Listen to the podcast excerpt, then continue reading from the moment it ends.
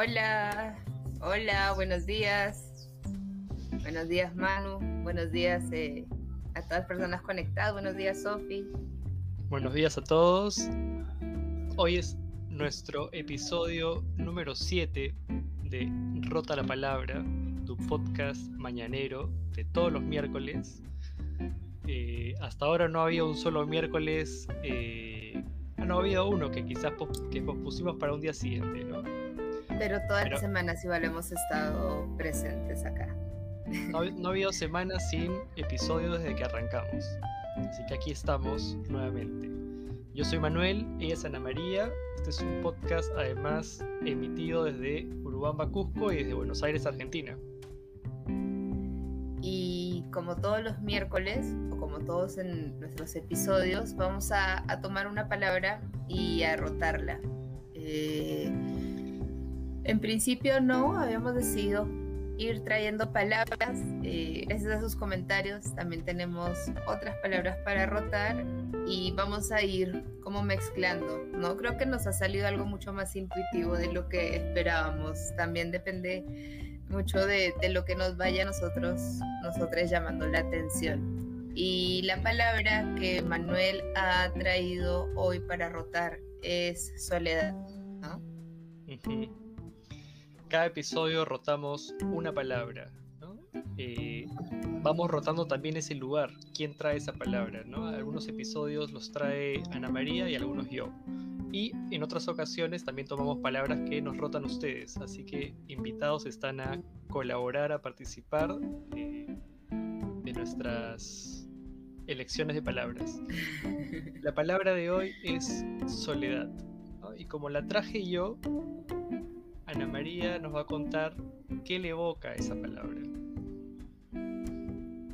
Siento que, que, que, que, que, que, es, es la condición humana, ¿no? O sea, justamente, bueno, a menos de que tengas mellizos o trillizos, pero venimos al, al mundo solos y mal que bien, eh, y aunque tengamos trillizos, mellizos, eh, siempre hay como esta soledad interna, ¿no? Estamos nosotros con nuestros propios pensamientos como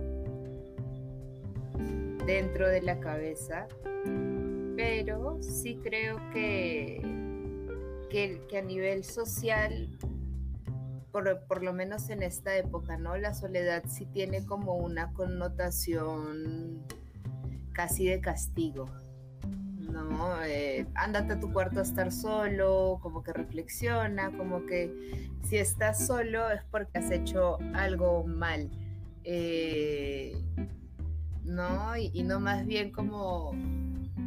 Se me viene a la mente esto cuando estás como sola en un bar tomando algo. ¿Y por qué tan solita? ¿Qué te importa? ¿No? Es como, ¿por qué no si le dices eso a un chico en la barra?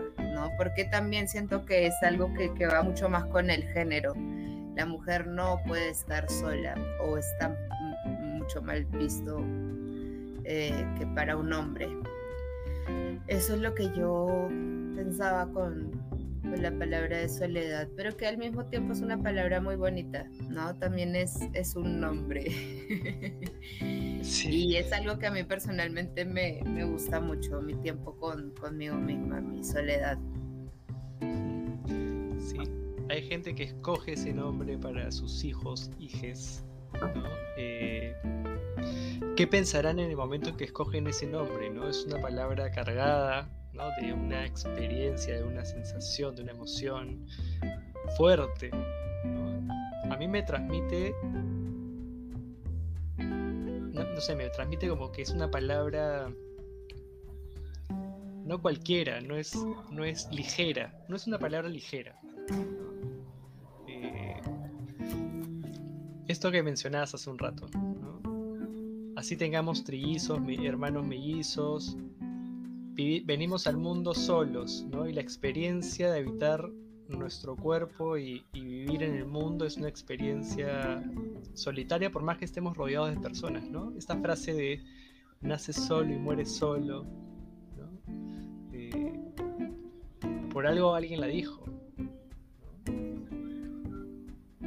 Y que muchas veces también sucede esto de estar rodeado de gente y sentirse solo, como si hubiera niveles de soledad y incluso esa soledad para mí sería más un vacío, porque como yo siento la soledad ahorita es, es esta experiencia de uno con uno mismo, ¿no? Un diálogo amable, una mente chévere donde parar, eh, como un estado incluso más meditativo, más consciente. Pero en otros momentos de mi vida sí he sentido la soledad como simplemente un, un estadio de muerte, ¿no? Como insoportable, algo que, que aturde, que, que es incómodo, que es raro. Creo que también es importante aprender a convivir con esa soledad, aprender a, a, aceptar eh, esto que, dices, ¿no? Como que es una experiencia única y que podemos compartir y hablarla, pero siempre van a haber cosas que se van a quedar como solo en, en nosotros, solo de nosotros para nosotros. Hay niveles de soledad. Así, a pesar de que venimos al mundo solos, podemos sentir esa, esa experiencia, esa vivencia de, diferentes grados a lo largo de nuestra vida. Eh, que así estés rodeado de personas, incluso uno se puede sentir solo. Y me parecía como importante subrayar esto que mencionaste hace un toque de eh, que además es, un, es algo como marginal en algún sentido, eh, algo que lo que tú mencionabas, ¿no? De que si, de que si alguien está solo en la vida, no es visto de una manera tan amable. Da pena, ¿no? De frente. No, hay algo de la experiencia de soledad que, que, que para los estándares de la sociedad, ¿no? Eh, implica que algo está fallando.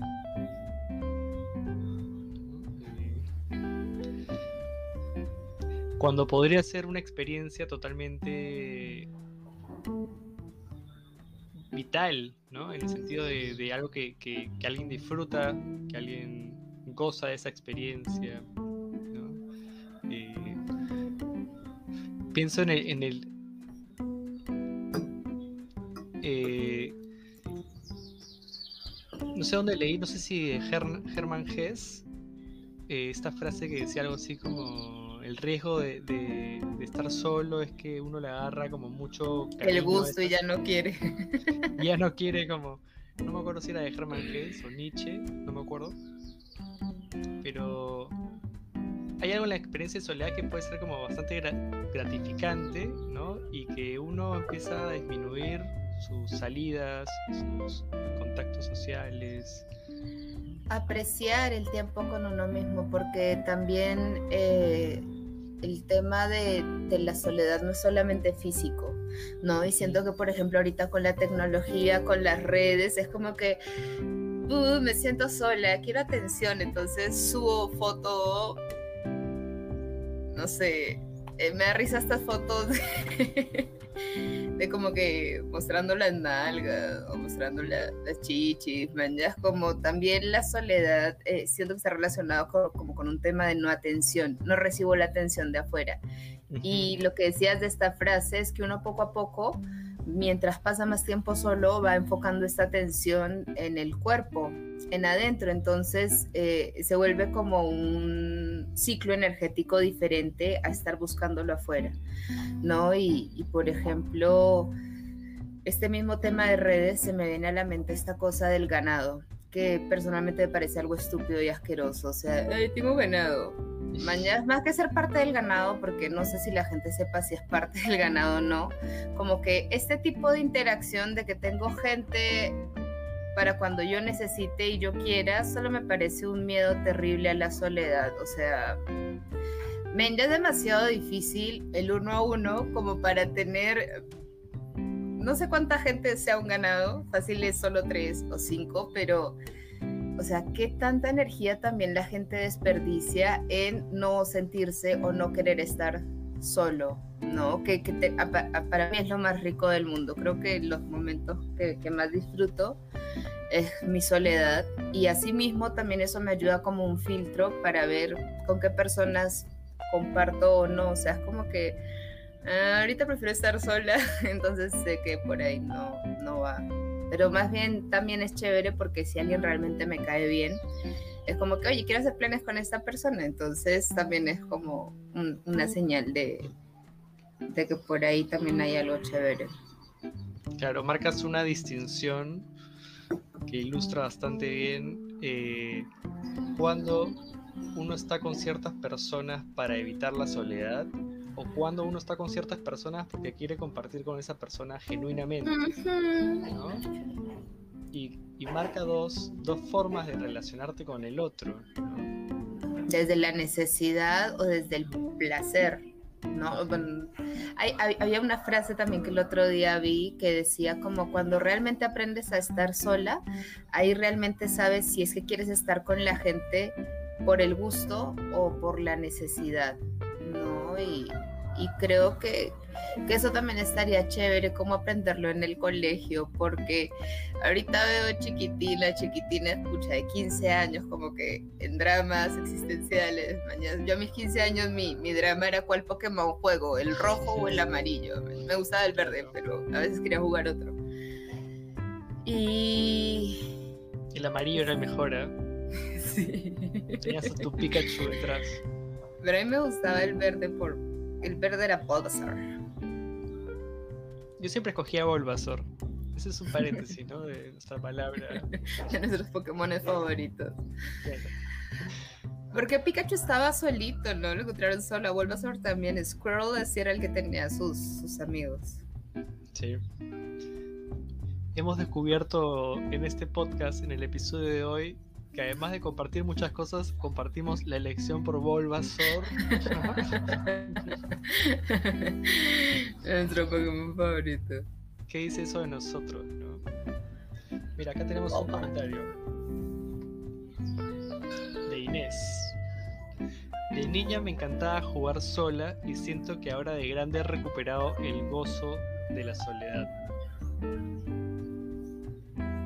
Oye, qué bonito, qué bonito porque, hola Inés, eh, buen día.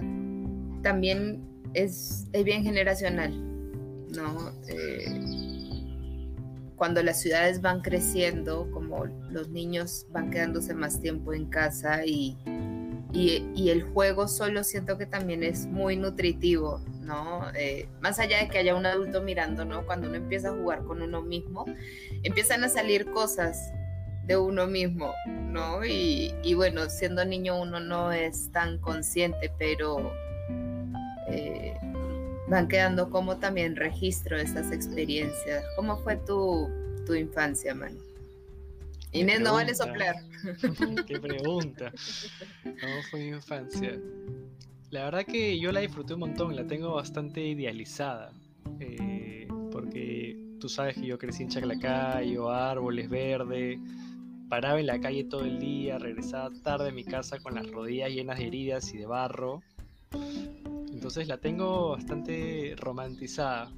Y, algo que me acuerdo con respecto a esto no es que eh, eh, podía jugar solo. ¿no? Disfrutaba jugar con, amigos, pero podía jugar solo y podía disfrutarlo. ¿no? Como que antes de arrancar a hablar de esto, eh, yo pensaba como que uno está que uno viene al mundo y hacerse amigo de la soledad es un proceso. Pero ahora más bien caí en la cuenta pensando en esto, que de niño uno disfruta también jugar solo, que uno se las ingenia para, por ejemplo, cuando juegas con tus juguetes, ¿no? Creas personas, creas esos personajes que necesitas eh, para estar acompañado. ¿no? Igual da cuenta de que necesitamos como ciertas figuras, ciertas imágenes, ciertos personajes que inventamos. No es una experiencia como que no existe unos otros, ¿no? Imaginados, aunque sea, ¿no? Pero que no hay está como conciencia de que está mal jugar solo. No, siento que, que, lo que has dicho es, es, clave. O sea, uno de niño es como que ayer insoportable, todo el tiempo estaba jugando y siempre era como quieta, ¿no? Cualquier cosa, cuando mientras me servían el almuerzo me ponía a jugar con el tenedor y el cuchillo, cosas así. Pero claro, uno va creciendo y es como ya no puedes hacer eso, ¿no? Es como, incluso me parece bravazo que haya tapabocas ahora porque yo hablo un montón sola, entonces ya nadie se da cuenta. ¿Estás por la calle? sí. O me río, me río porque soy bien graciosa, me cuento muchos chistes o pienso cosas muy graciosas que siento que si las explicara perderían el, el sentido. No y algo que, también marca mi, vivencia singular es que yo siempre, yo, yo tengo un hermano que somos seguidos, entonces, y hemos compartido cuarto muchos años, entonces creo que nunca estuve muy solo, tampoco, ¿no? Eh, eh, no sé cómo habrá sido tu experiencia. Yo sé que tú tienes un hermano, pero no han vivido juntos no hemos vivido, no, como hemos vivido juntos unos pares de años, en, como en dos momentos, pero eh, yo desde chiquita siempre estuve sola y siempre tenía mi cuarto sola y, y paraba sola, o sea, siempre en la casa estaba la, la señora que hacía la comida y limpiaba. Eh, pero sí, a partir de los 7, 8 años es como solo estaba siempre en mi cuarto. Antes de eso estaba con mi abuela y mi abuela vivía cerca a un bosque, entonces sí solía como pasármela de chiquita en el bosque. Como siempre nos hemos mudado un montón, eh, desarrollé una capacidad muy grande para hacer amigos momentáneamente, entonces eh, tenía como estos dos extremos, ¿no? O estar completamente sola en mi cuarto, que, que, ya más grande era acompañada con la tele, o estar todo el día afuera jugando, ¿no?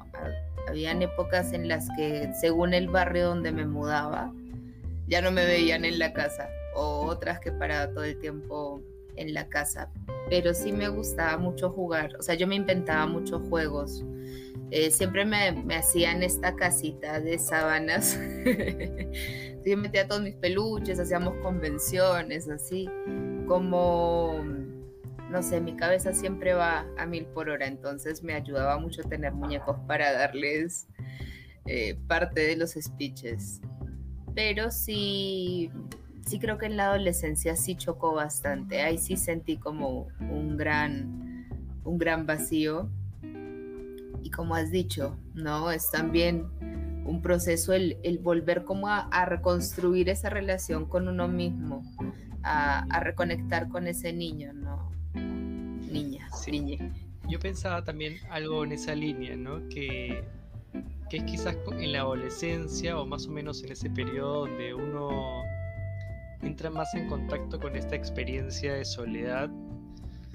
Eh, en ese sentido, ¿no? En el sentido de eh, que se empieza a marcar mucho más claramente la diferencia de valores y de creencias y de, decisiones, ¿no?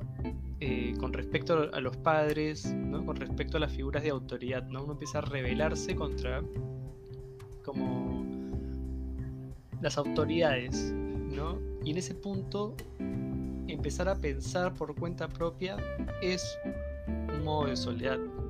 Donde sí es un camino diferente al que te habían indicado.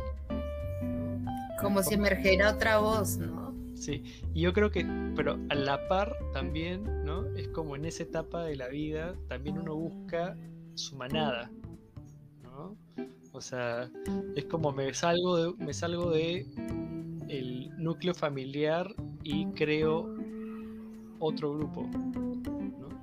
en base a lo que decías, en base como a intereses, valores, ¿no? Porque, eh, eh, y creo que es un proceso que empieza más o menos 11, 12, que, que, justamente es una población que a mí me llama mucho la atención porque siento que hay un cambio bien fuerte, ¿no? Porque no eres ni niño, ni adolescente, estás ahí como en el medio, pero estás siendo bombardeado por un montón de hormonas, la misma alimentación que llevamos, los dulces, hace que estos como periodos de transición sean mucho más fuertes y asimismo eh, empieza eh, una subjetividad mucho más concreta. Entonces, antes era como resolver, no había mucho prejuicio, no había mucho también como este peso de la mirada del otro y siento que cada vez que vamos creciendo, en vez de mantener la energía hacia adentro, la vamos poniendo hacia afuera, que es necesario, como tú decías, para armar esta cosa de, de manada, de grupo, pero que hay como mantener un equilibrio, ¿no? Es como si, si de alguna forma se volviera tan insoportable el estar adentro que mucha gente se, se vuelca completamente hacia afuera.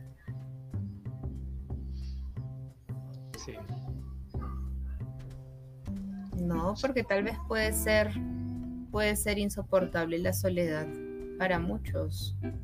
Si es que han crecido con esta idea de que es algo malo, ¿no? O sea, si, si yo crezco y veo que a mi tía la joden por solterona o que escucho comentarios de mi familia, no, ese se va a quedar sola, no, ese nadie lo va a querer.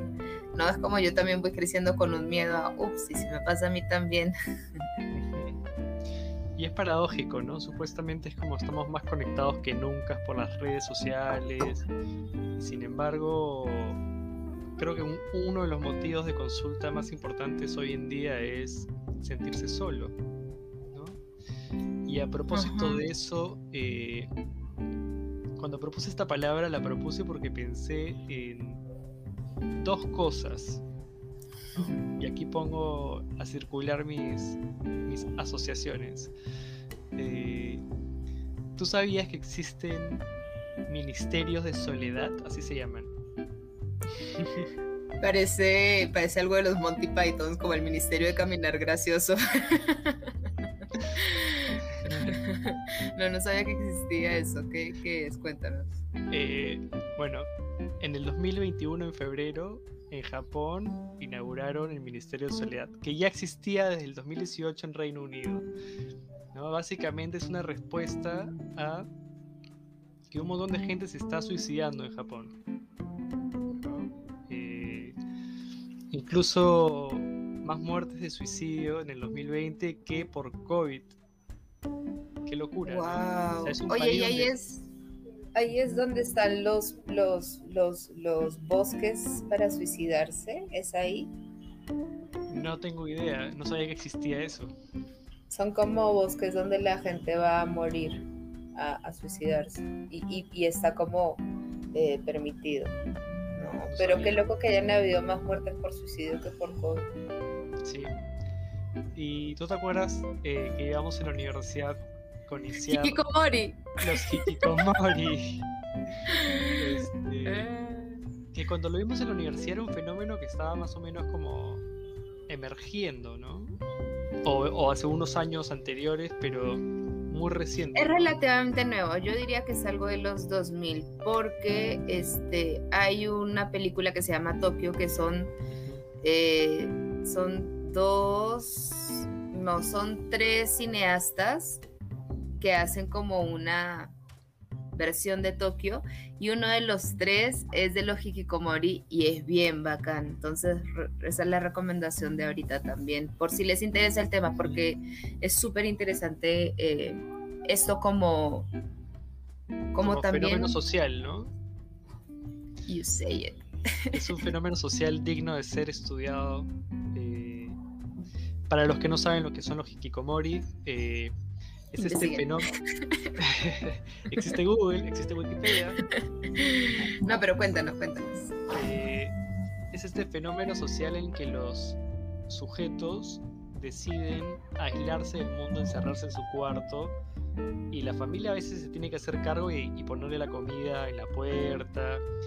Uno cuando uno ve estos documentales ve cómo viven, ¿no? Y por lo general está todo como desastroso, basura, no salen de su cuarto, entonces debe haber un olor, ¿no? A muerto. Y. O sea, hay, hay de todo, porque también puede darse junto con, con un tema más TOC. Entonces, por ejemplo, o sea, en la película él solo comía pizza y sus cajitas de pizza las tenía alineadas y tenía papel higiénico, así como en Lima, como torres, para que no se le acabe y el tema es que él hace contacto con la chica que lleva la pizza. O sea, más allá de que sea ficción o no, pueden darse en diferentes, eh, contextos, pero sí es esta idea de me desconecto del mundo.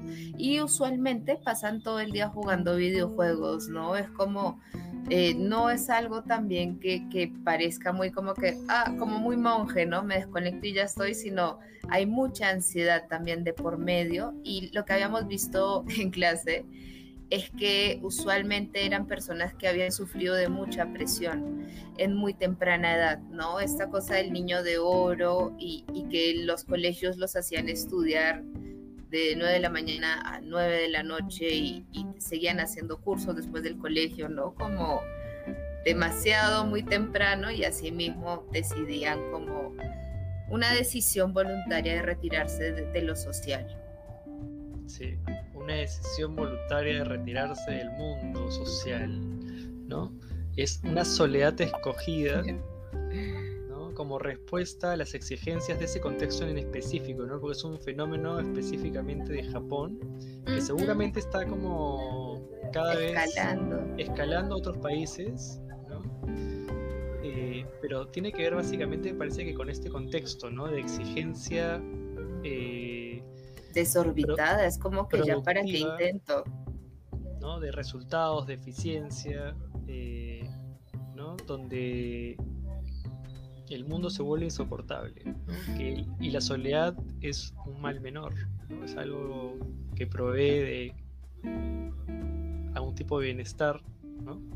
Es que sabes que es como sentir que no vas a ser suficiente, o sea, por más que lo intentes no vas a ser suficiente y justo ayer ah, vi una frase que, es como que en, el occidente hay esta idea de que nosotros tenemos como que buscar méritos para ser seres humanos, ¿no? Mientras que en el oriente el solo hecho de existir, de ser materia, de estar, como la misma naturaleza, estamos acá es para disfrutar, para gozar, que es paradójico que esto igual haya salido en un contexto oriental, pero que al mismo tiempo Japón es como una urbe supercapitalista dentro de un mundo oriental, pero también tiene que ver mucho con eso, ¿no? Como por qué estamos acá, o sea, por qué tenemos que, dar el máximo, por qué tenemos que rendir desde tan chiquitos. Siento que, que Japón es como una olla a presión a futuro. Sí, sin duda. Y otro fenómeno curioso de este país, ¿no? Es un país que nos ofrece situaciones peculiares, ¿no? Eh, otro de ellos, que seguramente va a escalar también a otros países próximamente. Los furros. ¿Qué es eso? Gente que se viste como de animales gigantes, pero creo que eso ya está por todo el mundo. claro. Pero a mí me salió una vez un video de una mujer que se curaba un caballo y corría como caballo. Algo así va. Pensé que era un acto aislado, ahora, ahora que lo mencionas parece que es algo que escalar. Pero lo que, lo que vi que sucede en Japón, me lo contaron, pero también este, leí por ahí, es que cada vez es más común en Japón alquilar personas que actúan como si fueran o tu amigo, o tu pareja, o un familiar. Ahí puedes alquilar personas para jatear, para que te hagan como que mimitos, man, ¿ya? Como cuchareo. Y, y, y, es lo caso porque no pasa necesariamente a lo sexual, ¿no? Que, que acá te llegan a decir, acá te dicen masaje y la gente ya está preguntando si hay happy ending ¿no? Allá es como que no, solo quiero que me acompañes a jatear, solo quiero que me abraces mientras jateo. Y, y esto que dices es bien curioso porque allá siento que se lo toman súper en serio el papel, pero he visto películas en las que son como películas de amor que empiezan así, ¿no? Como que... Eh, machearon en Tinder y acordaron que iban a ser como que parejas de, de, fiestas. Entonces, que, que, Navidad, que Thanksgiving, y ahí eso creo que también nos da pista de de dónde viene esta necesidad de tener que llevar una pareja, o sea, el tema familiar, ¿no? Llevo una pareja para, eh, ya estoy, ¿no? Como que no me molesten con ese tema. Como rellenar ese espacio vacío que la sociedad demanda de uno. Que, la, sociedad demanda de uno. Este, yo pensaba que tanto eh, este fenómeno se asemeja a las personas que compran trolls para, no sé si llaman trolls, pero la gente que te likea, ¿no? La gente que compra likes. Eh, ¿Compras likes como para que, que tu compra, compra seguidores. ¿Qué habla? Lo, que hacen los políticos, lo que hacen incluso muchos ¿Cómo haces eso? Yo quiero no, tengo idea. hay que hacer eso para nuestro, hay que hacer eso para nuestro podcast. Somos populares. Eso, ¿no? Es como para que los demás vean, pero, o sea, yo me sentiría mal de, hacer eso porque es vacío. más bien, a mí me parece bonito que, que la gente que, que, es mi amiga o que me sigue lo haga orgánicamente porque le gusta el contenido o encuentra algo, pero qué loco eso, ¿no? No, no había... Ay, la tecnología. Esta gente que, que, que, alquilan también es para las fotos de Instagram, de Facebook, como para figurar públicamente que están acompañados, ¿no? O sea, alquilas como gente para tu escenografía pública, para tu, para tu para tu narrativa. Pero también qué triste, porque imagínate que la veas en otras 10 fotos. o sea, pero, sería Este. ¿Cuánta gente solo la vemos por redes? ¿No? E imaginamos una vida detrás. No, no. O sea, si esta persona es un hikikomori y solo alquila gente para sus redes y nunca te la cruzas en el mundo, alucinas que tiene toda una vida social muy activa, que está con personas muy guapas, ¿no? O sea, como puedes crear toda una, narrativa eh, que la gente puede, creer fácilmente.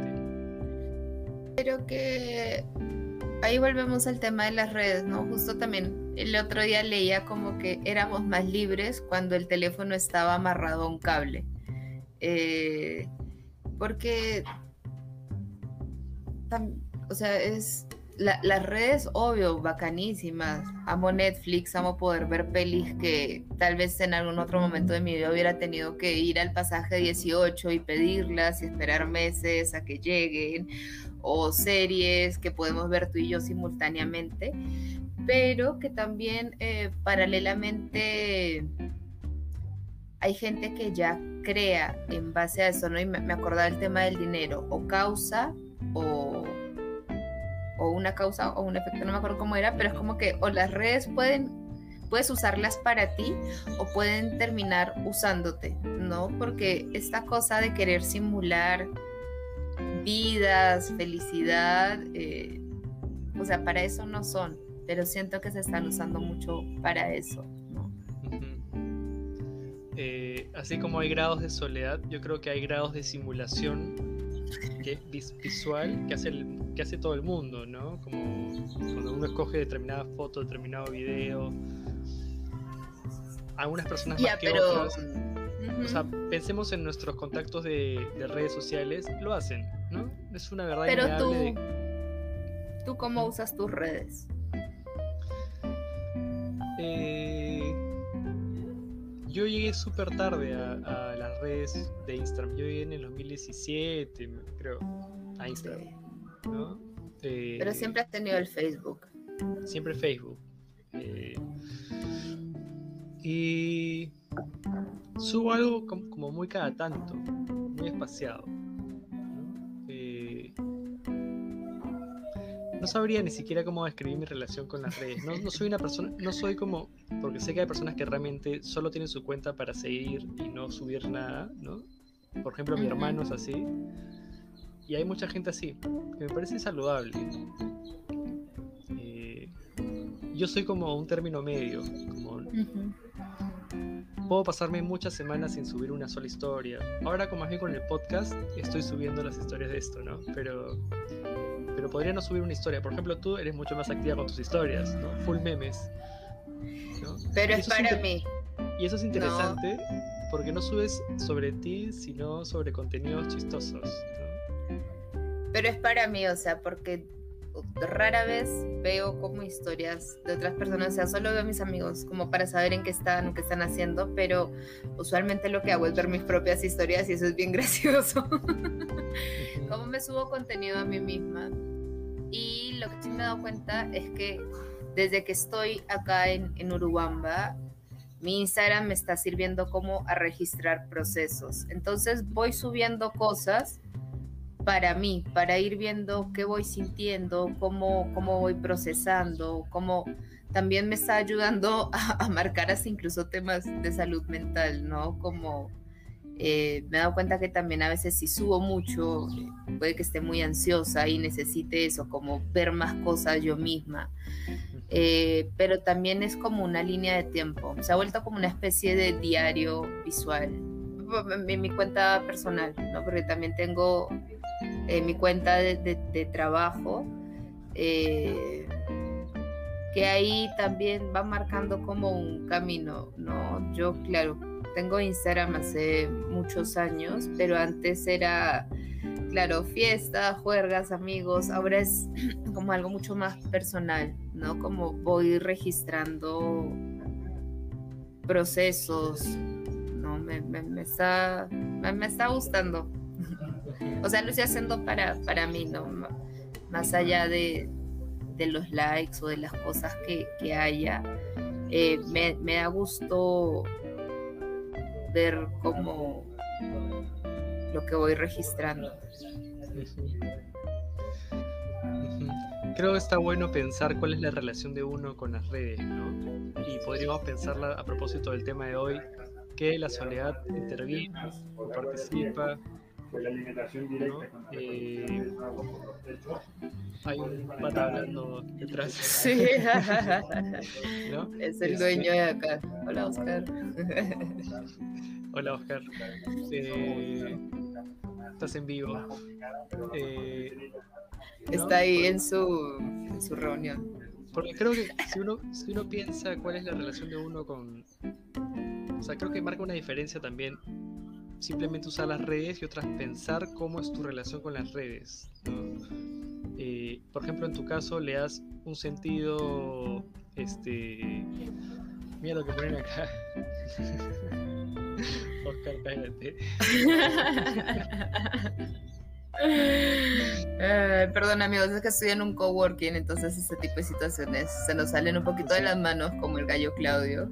Pero ya siguió su, su reunión adentro. O sea, pensaba. Sí. Me, imaginaba que hay personas. Me gustaría escuchar tu opinión, ¿no? De que realmente si no comparten algo es como si algo de su existencia tambaleara, ¿no? Como, ¿qué pasa si no estoy para el mundo? Si no me muestro, si no comento, si no comparto. ¿Qué significo para los otros, ¿no? ¿Se olvidarán de mí, ¿no? O sea, eh, como tema de reafirmación y validación, dices. Como, como dar cuenta de que uno existe, ¿no? Porque ¿qué pasa si no apareces en las redes? ¿Existes? ¿No? Yo creo que ahora... Eh, cuéntame. No, no, no. Me estaba, estaba pensando en que más bien hay gente que a veces eh, solo postea como cosas chéveres.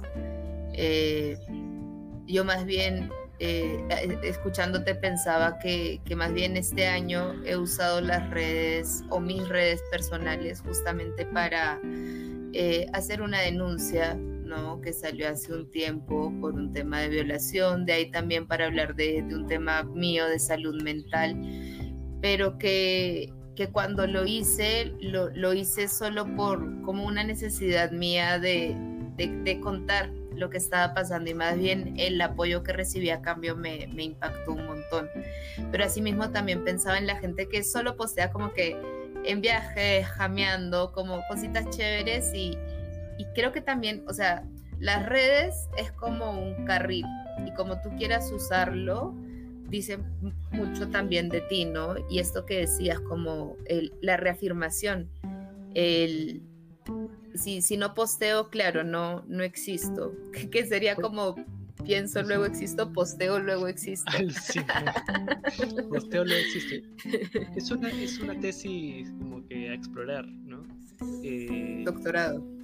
Sí, porque postear implica que otros lo van a ver. No es como estás, no es tu álbum de fotos privado, tu carpeta. Porque uno podría, podrías, por ejemplo, eh, hacer esa experiencia de registrar las cosas que estás sintiendo de una manera privada.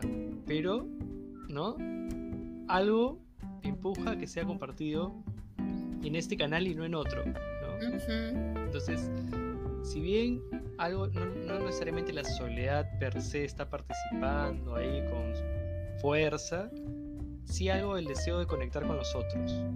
O compartir. Eh, ¿No?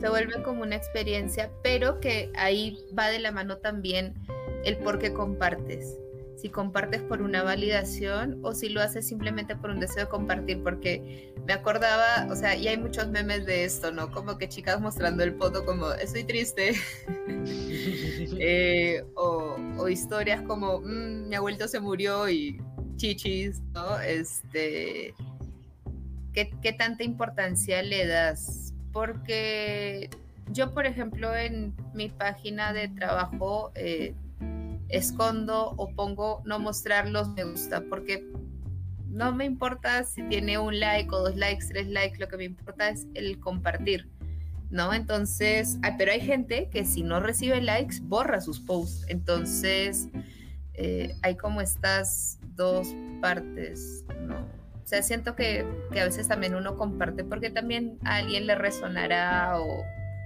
o para uno mismo en el futuro pero si lo haces esperando algo externo, sea un like, una validación, algo, ahí, ahí creo que se está moviendo como otra energía, ¿no? Otras ideas. Yo siempre he sentido como valientes a las personas que realmente deciden no usar redes sociales. ¿no? Es como una aspiración que tengo a futuro. Eh, pero me trae algunos beneficios que me es difícil renunciar, ¿no? Laborales, amicales, académicos, ¿no? y, seguramente mil y una excusas más para no hacer eso que me encantaría. Pero no sé si son excusas. Es que después de haber visto este documental eh, y de antes, ¿no? Hay un documental en Netflix también como de no me acuerdo el nombre, pero básicamente entrevistan a un montón de ex CAO de, de las empresas de redes sociales más conocidas, ¿no? Y que, y que revelan como todo lo que está detrás, ¿no? Toda la industria que básicamente induce al consumo y, y estos algoritmos... Manipulación. Pendejos, ¿no? De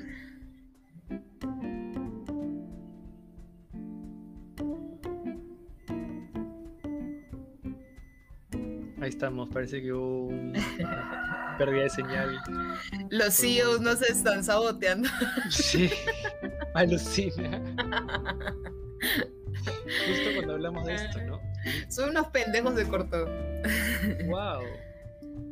Me puse noico. ¿No?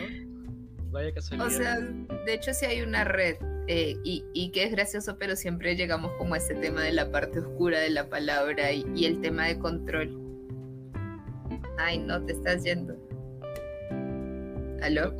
Acá estoy, acá estoy. Digo aló. Este, si mañana uno de los dos no amanece, no, no se reporta, llame a la policía. Fueron los CEOs. Claro. Pero que, que, de alguna forma eso es algo que también se escapa de nuestras manos. Porque, por ejemplo, para mí las redes son... Así se llama el documental. El dilema de las redes sociales. Wow, eso está chévere para, para verlo. Gracias, Inés. Porque muchos de mis amigos o se han ido o, o, viven en otros lugares. Mi mejor amigo vive en Alemania. Entonces, por ejemplo, ahorita con el tema de la mudanza, si bien eh, no estaba como muy disponible para hablar con cada uno, eh, ellos me decían como, oye, he vivido tu mudanza a través de las historias, ¿no? Veo que ahora tienes un nuevo gatito, como eh, también es una forma chévere de ir compartiendo y, y también me parece como, como eso, estar en contacto con, con personas de otros lugares, por ejemplo, mis amigos de España, que está ahí la mayoría, me da risa, pero si me despierto en la madrugada puedo hablar con ellos o me mandan siempre cosas en la madrugada. Entonces, eh, las redes nos pueden ayudar a, estar más cerca.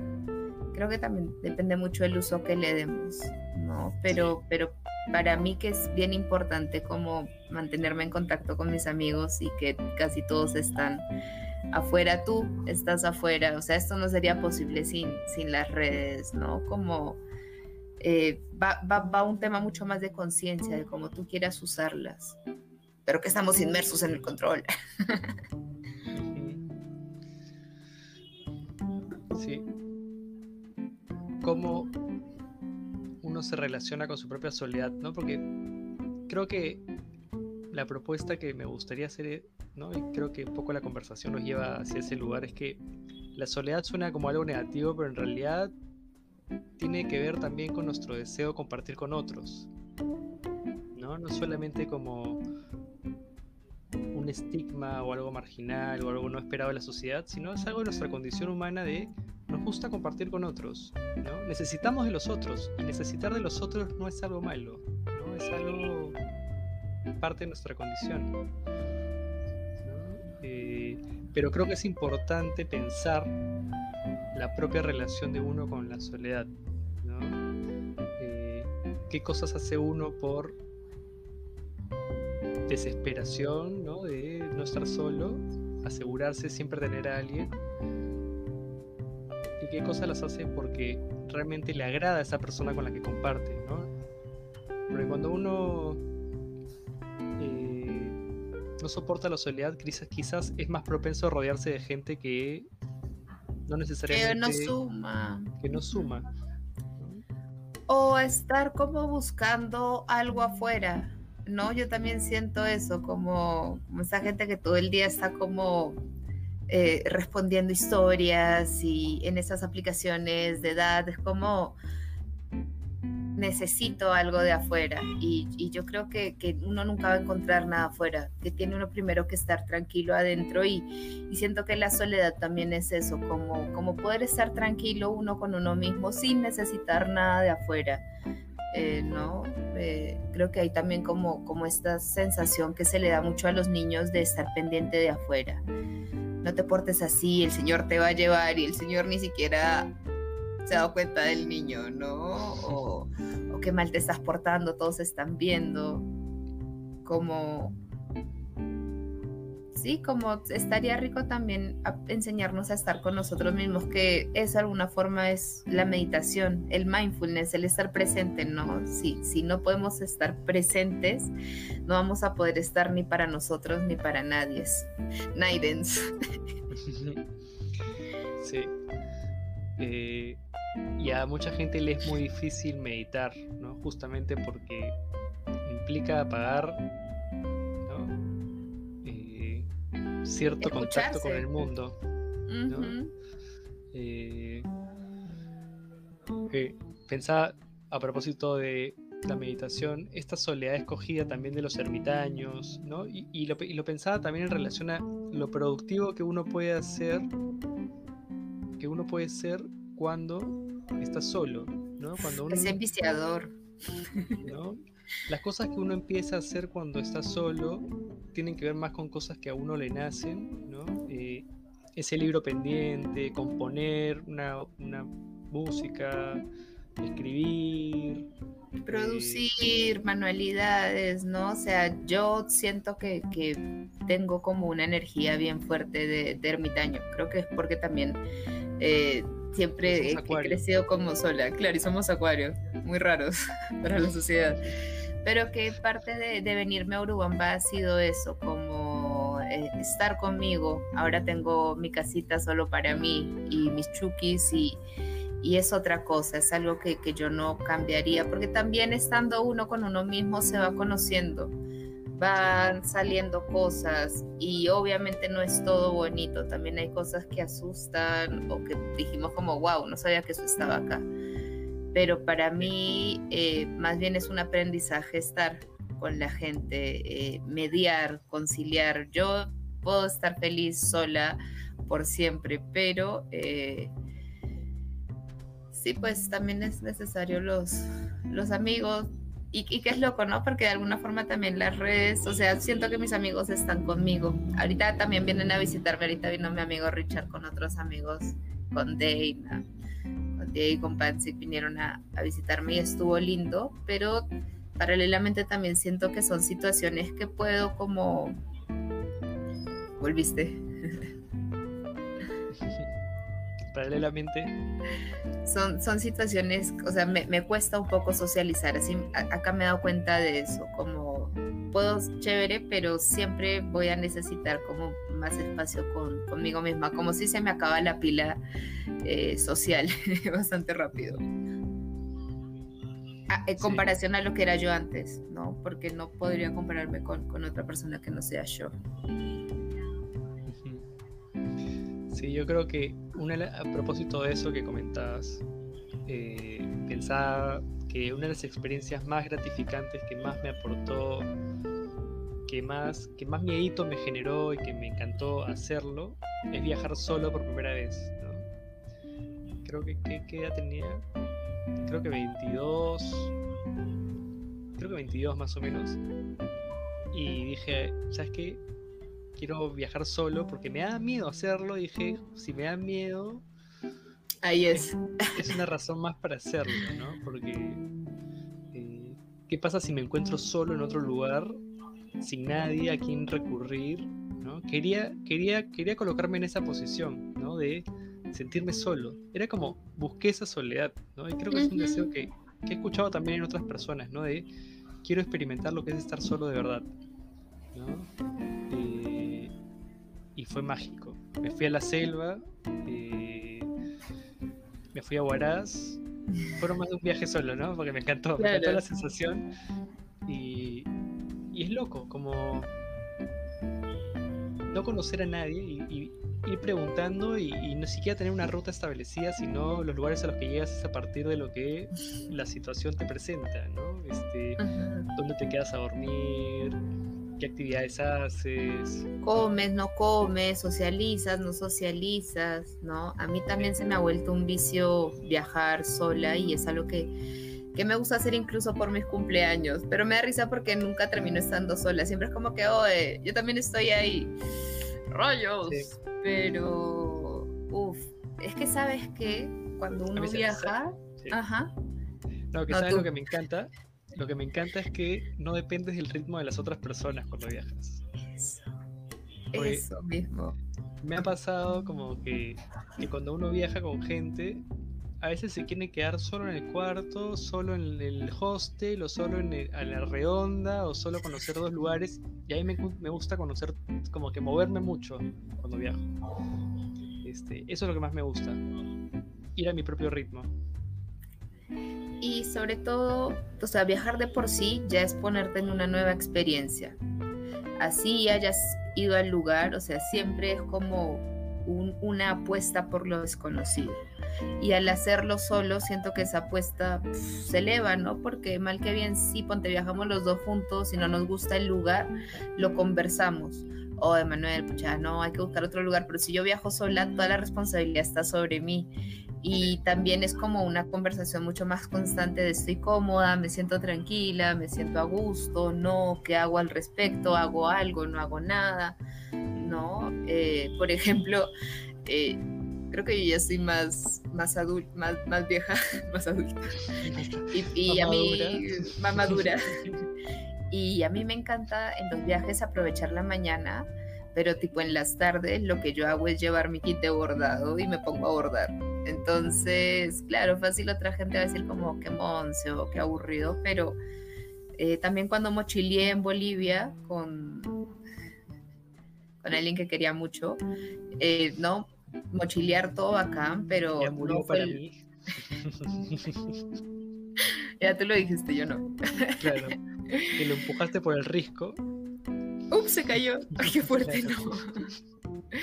pero que mochilear a los 18 a Colombia eh, fue otra experiencia, que mochilear a Bolivia, ¿cuántos tenía ahí? 25, 26, o sea, ya uno le va ganando otro tipo de espacios, la energía no es la misma, pero como tú dices, eso te ayuda mucho también a conocer tus tiempos, porque a veces, muchas veces nos quedamos con la idea de, de con quienes hemos viajado, con adultos, ¿no? Y, y, ponte, a mi papá le gustaba todo el día estar en la piscina, no hacer ningún tour, ningún plan. A mí no es que me maten los tours, pero sí me gusta hacer uno o dos. Me desespera que me estén contando el tiempo, pero a veces es de risa, ¿no? Por ejemplo, en, en, el norte sí o sí tienes que tomar tour para ver a las ballenas y yo siempre hacía amigos en el barco, para que me tomen luego mis fotos, así, pero, pero es eso, yo creo que también el viajar solo te hace ir sacando varias de tus, no sé si personalidades. O sea, yo me puedo poner súper conversadora y me bajo del, del bote y nunca los vi, ¿no? Sí, creo que al, igual que, que mudarte ¿no? solo, eso que hablábamos en otro episodio, creo que viajar solo te permite estar solo por un lado y ver qué aparece en ti, ¿no? Y también te da la posibilidad de ser quien tú quieras y, que afloren cosas que, que no te permites con la gente conocida. Eso, es un nuevo escenario, es un nuevo público, ¿no? Crear otra manera de presentarte, ¿no? Esto que hablábamos también en ese episodio de Muerte, ¿no? Como, ¿cómo, ¿Cómo te presentas ante el otro? ¿Qué dices que haces? ¿Quién dices que eres? Creo que las experiencias en soledad, estos viajes solos, te permiten a uno reinventarse, ¿no? Y a veces darte cuenta de que hay cosas que pensaste que te gustaban y tal vez no, o descubrir nuevas que sí te gustan. Eh, sí, es enviciador. o sea, solo... Y, creo que así como el llamado de, de este viaje solo que tuve en algún momento, tengo ese llamado cosquillando eh, de no usar las redes sociales en algún momento, ¿no? Como es otro tipo de soledad.